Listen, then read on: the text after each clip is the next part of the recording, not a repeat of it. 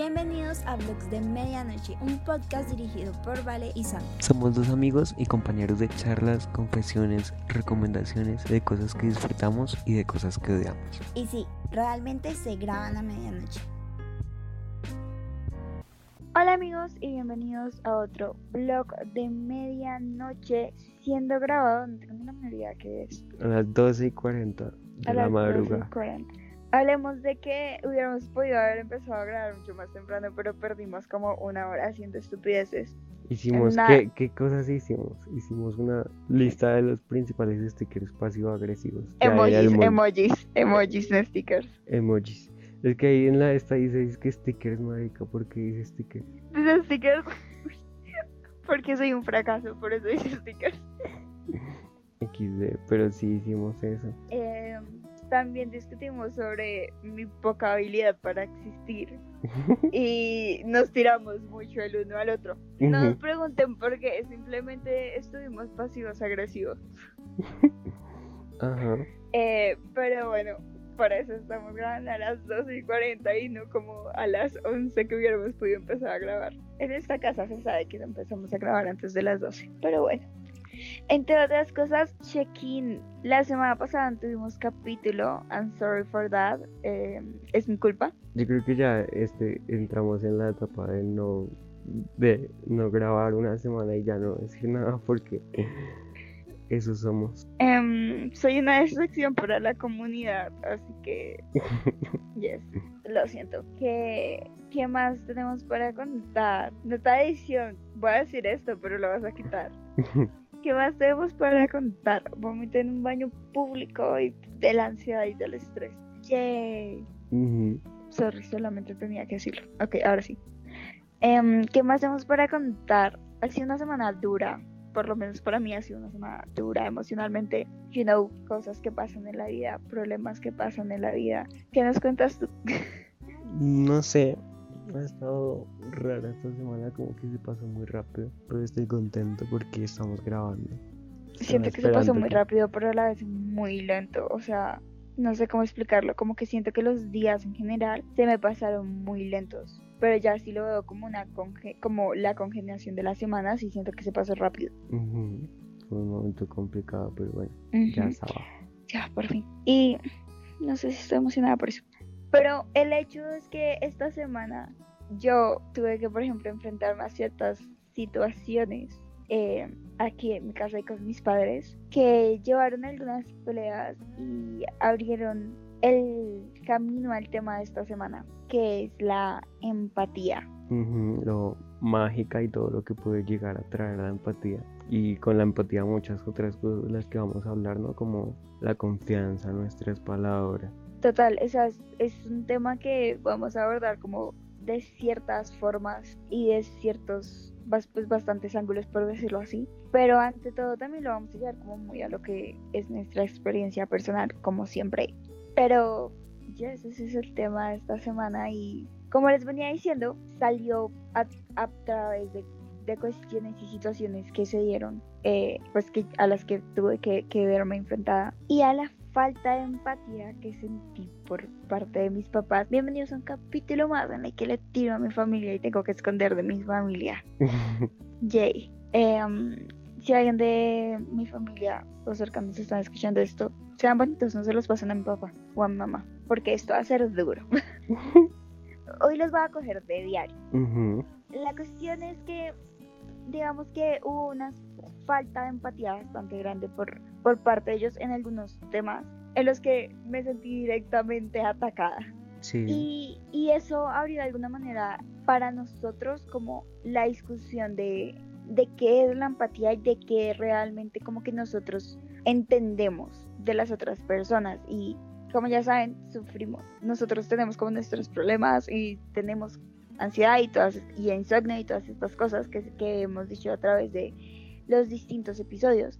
Eh, y en general estábamos hablando como sobre qué tan difícil es como sentir empatía hacia una persona que tiene ansiedad. Y aquí se fue como desarrollando todo. Pero entonces, ¿qué es la empatía? Primero, o sea, es lo primero que tenemos que definir. Eh, y por lo menos la definición que nosotros le damos de cierta forma es ponerse en algún punto en los zapatos de la otra persona.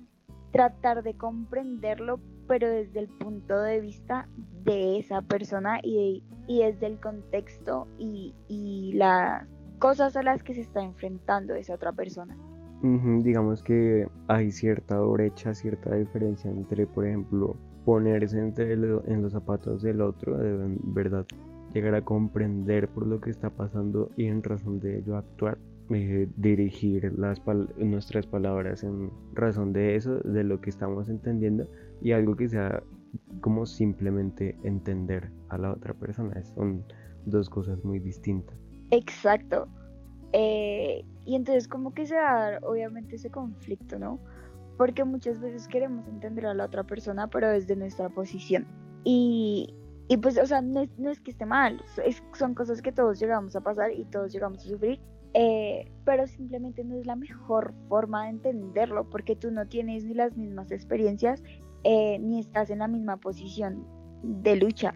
Y, y, por eso, por ejemplo, les decía ahorita lo de la ansiedad. ¿Qué es lo que pasa? Todos acá, o sea, pongan que, por ejemplo, eh, lo que sucedió en mi casa es que todos estamos como en la misma situación, enfrentándolo desde de formas distintas y por mis problemas de ansiedad, pues yo, yo reacciono de ciertas formas que realmente tampoco son las mejores, tampoco van a ir a, hacerme las santas, seguramente tampoco son las mejores y todo eso, pero son digamos que mis maneras de reaccionar también a eso.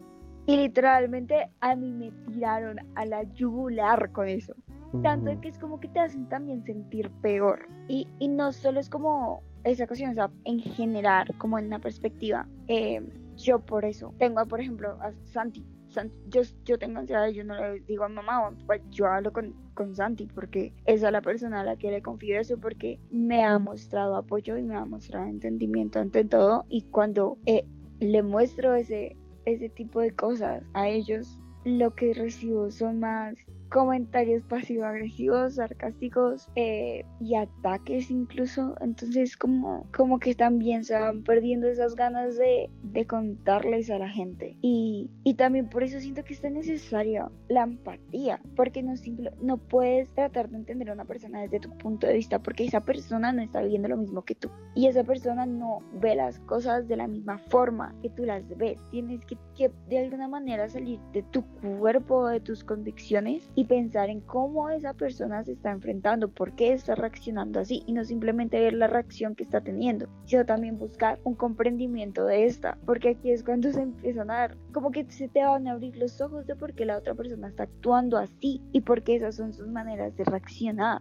no, y es que algo que yo creo que en todos los casos vale mucho es que hay que dejar los, a la hora de ser empático hay que dejar los juicios de valor a un lado. Es como lo que les decíamos en el, en el capítulo anterior sobre a la hora de dar un consejo o tratar de eh, dirigir nuestras palabras a alguien que tenemos que hacerlo no solo pensando en nuestra visión del mundo, sino también en pensar a qué es lo que la persona a la que estamos hablando se está enfrentando y qué es lo que de verdad va a ser lo mejor para ella, no como nosotros lo haríamos, no lo que nosotros quisiéramos, sino de verdad no poner nuestras cosas en los demás, no plasmarlas, sino empezar a pensar en razón y por los demás. Exactamente, entonces aquí es, o sea, vemos cómo realmente importa, porque eh, como que puede en sí ser un cultivamiento, una, una forma de cultivar eh, relaciones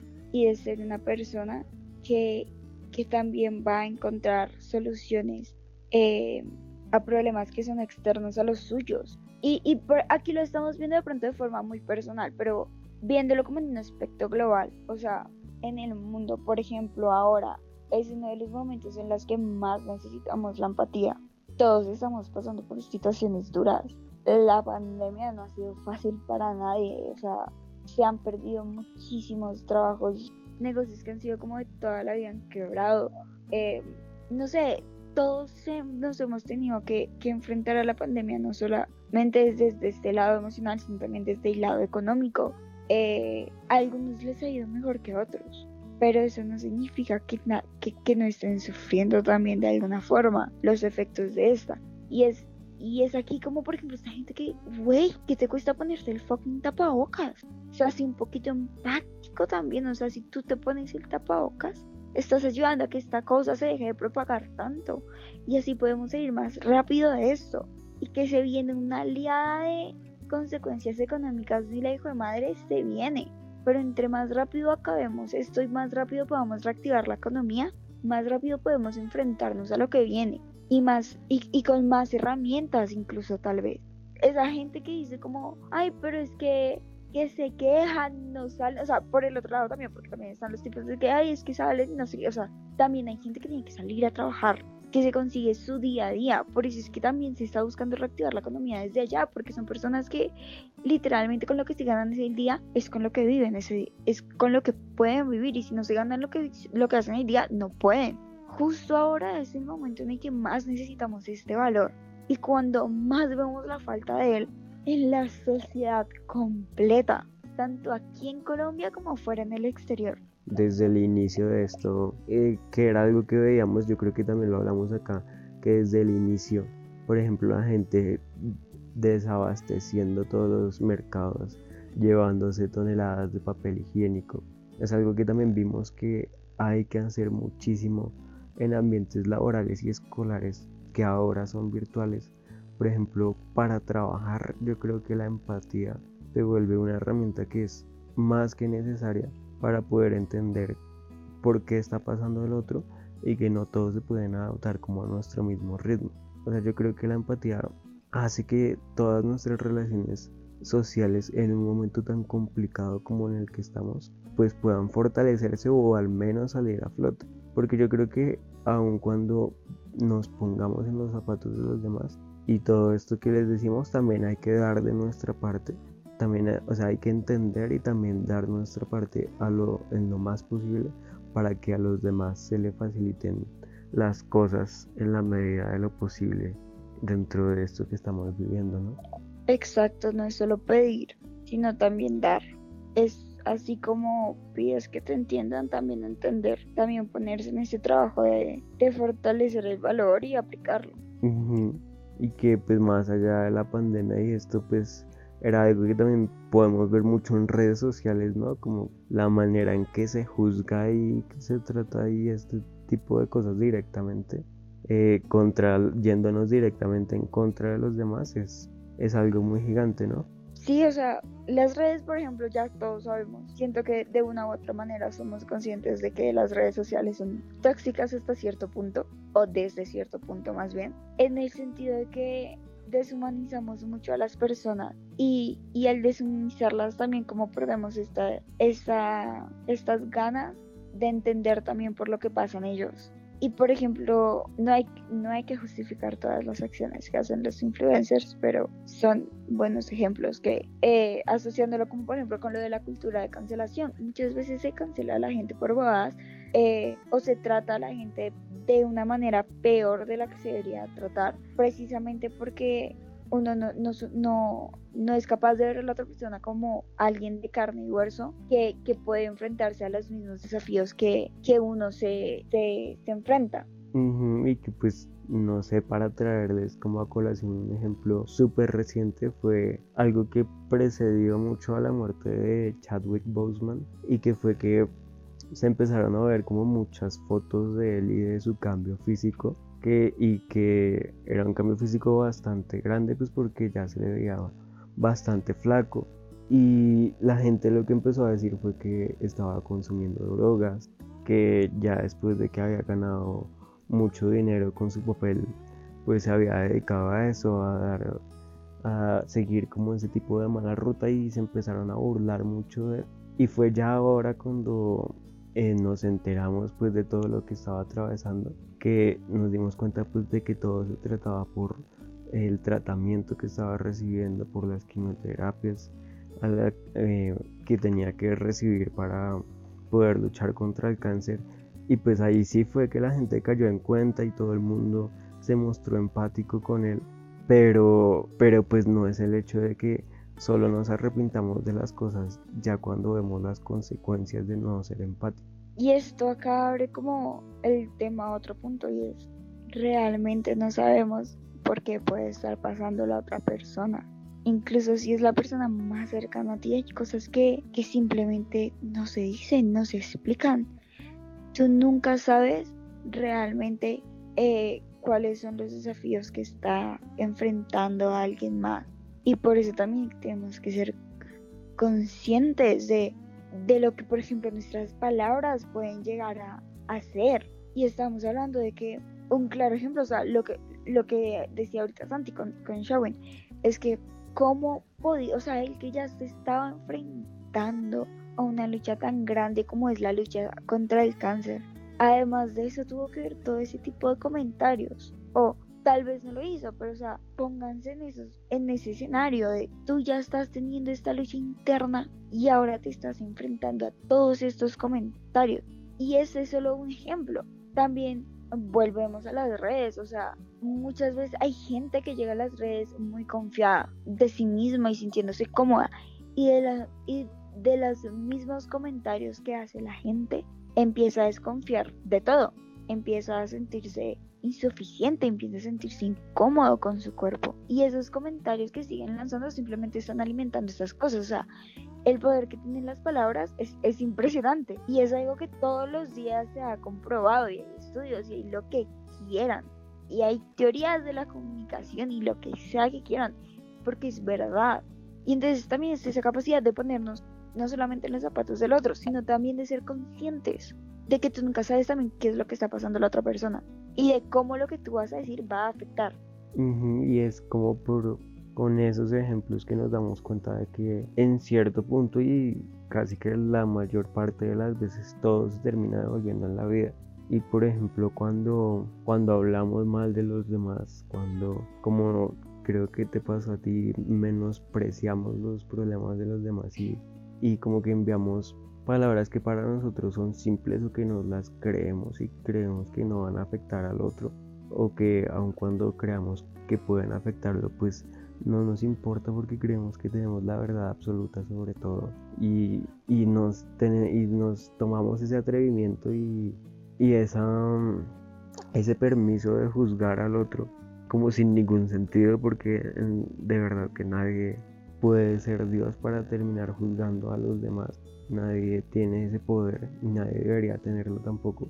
Y, nos damos cuenta de que eso de que las palabras tienen poder y que en algún momento yo creo que es algo que no, no, que no desearíamos que nos pasara a nosotros, como para sí andar por nuestro camino y por la vida entregándole ese tipo de cosas a los demás y en momentos críticos, en momentos en los que de verdad lo que se necesita son buenas palabras y cosas que construyan.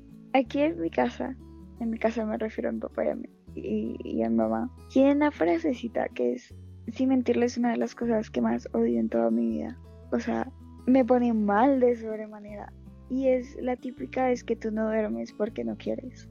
Y ayer, ayer me lo dijeron dos veces. O sea, primero me lo dijo ella y después él. Es que tú no duermes. Yo, yo, y yo les digo, o sea, como que yo no duermo, no porque no quiera, es que no me puedo quedar dormida. Ellos saben, o sea, ya ha sido una conversación que he tenido con ellos, como que yo no puedo dormirme yo tengo insomnio, a mí me, yo me estreso, yo me doy vueltas en la cama. Estamos hablando que ellos mismos tuvieron que pagar una vez en su, en, eh, ay, que ellos mismos tuvieron que pagar para pastillas para que yo pudiera dormir en una época de mi vida. Y estamos volviendo a esta conversación en la que realmente llegan y me dicen así, tú no duermes por estar pensando en qué puta saben quién o por andar pensando en qué va a hacer con el celular o con el computador.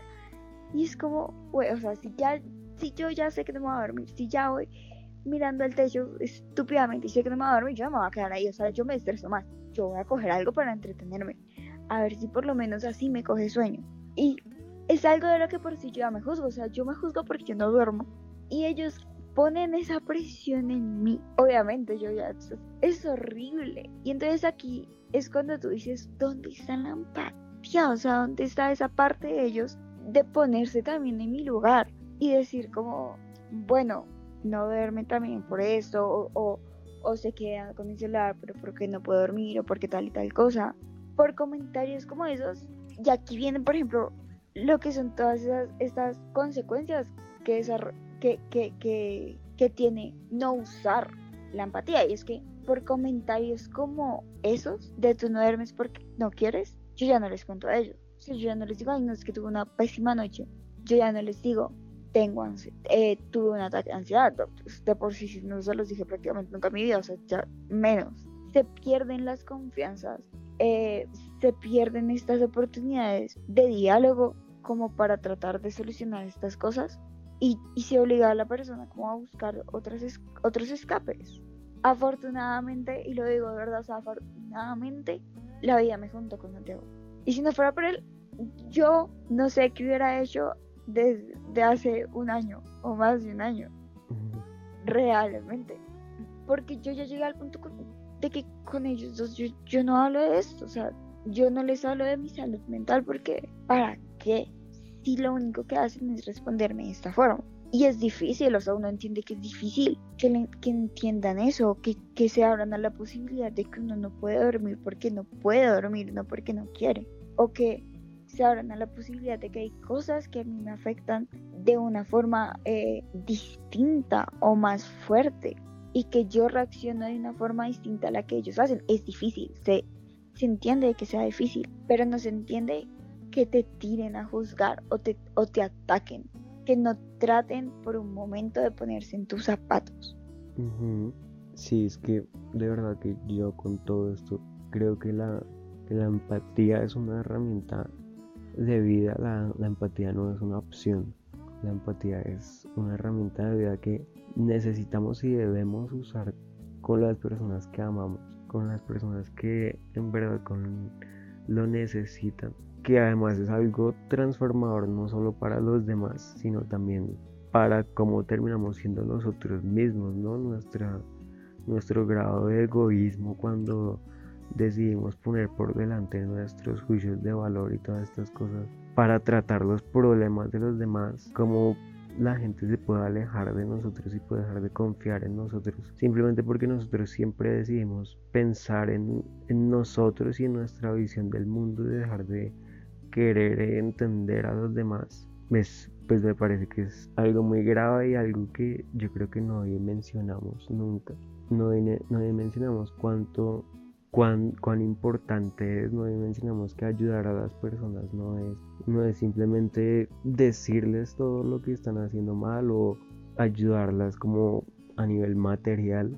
A veces lo único que necesita una persona es no ser juzgada lo único que necesita una persona es tener un, espacio seguro, un espacio libre para con el cual poder hablar de, todas las cosas que siempre se nos vienen a la mente y de que nos, nos abordan, nos atacan siempre. Entonces imagínense como tener problemas o tener de alguna manera situaciones que representen conflicto y que cuando queramos recurrir a alguien nos pues terminemos primero siendo tratados de esta manera y en algún momento sentimos, nos podemos llegar a sentir más solo cuando nadie muestra empatía hacia nosotros, ¿no? También ese sentido de que te llegan, o sea, te llegan a aislar. Y, o sea, yo, yo quiero creer que yo soy una persona empática y es algo que realmente trato de ser por lo mismo, o sea, es como que yo me pongo a pensar, yo me siento así de mal y que ellos no se tomen como el esfuerzo de tratar de ponerse en, mis zapatos, yo no quiero ser eso. O sea, yo no quiero ser esa persona para alguien más. Yo quiero que la gente tenga la confianza de poder hablarme y de poder decirme tengo este problema. Y, y que si sea, que si por una o por otra razón no puedo ponerme en sus zapatos o no logro terminar de entenderlo, tenga la capacidad de, de al menos sentar, sentarme a su lado y decirle como, mira, yo, yo realmente no sé cómo entenderte, pero podemos buscar una persona que, que sí lo haga. O, o simplemente quedarse ahí al lado de esa persona y apoyar. Porque a veces es simplemente eso. Y creo que yo lo paréntesis aquí, que siento que es súper importante. Ser pasivo-agresivo no es entender a una persona. O sea, esos comentaritos de... ¿Cómo, fue? de te amo aunque ya no confíes en mí. Eso, porque, ah, ok, bueno, mini, mini story time dentro del capítulo no. Ayer peleando con mi mamá, o sea, peleando con mi mamá sobre, sobre lo de mi insomnio, al final yo leí, porque me, ella me dijo, es que, es que tú ya, que, yo no me le decía las cosas, yo no me acuerdo qué fue lo que me dijo. Entonces, ah, no, no, no, mentira, mentira. La cosa fue que después de que terminamos de pelear y me dijo toda, todo eso como que yo ya no podía más, o sea, yo de verdad ya no podía más, entonces yo le mandé un mensaje y yo le dije, es como que yo ya a ustedes no les digo las cosas por eso, es que yo ya no confío en ustedes para decirles esas cosas. Y hoy me desperté con ese hermoso mensaje de buenos días, recuerda que te amo, aunque ya no confíes en mí. Es como... ¿Qué haces? ¿Qué haces? o sea, no estás haciendo nada bien, no estás haciendo, no estás mejorando las cosas, no estás mostrando ningún tipo de apoyo, estás haciendo peor las cosas. O sea, simplemente me estás demostrando que tengo las razones para no confiar en ti. Y que es otra forma de decir como te doy la razón, pero yo sé que yo soy el que estoy ganando, que yo sé que yo soy el que para mí tengo la razón. Es como de que en vez de tratar de construir algo, pues simplemente estás debilitando más todo, ¿no? Y es otra, otro mecanismo entre, en el que la gente pues plantea su visión del mundo y sus juicios de valor, pero pues tratando de como de seguir la corriente a la otra persona. Exacto, es, es horrible. de verdad, espero que nunca tengan que pasar por algo así. Y si lo han pasado, que lo hayan superado.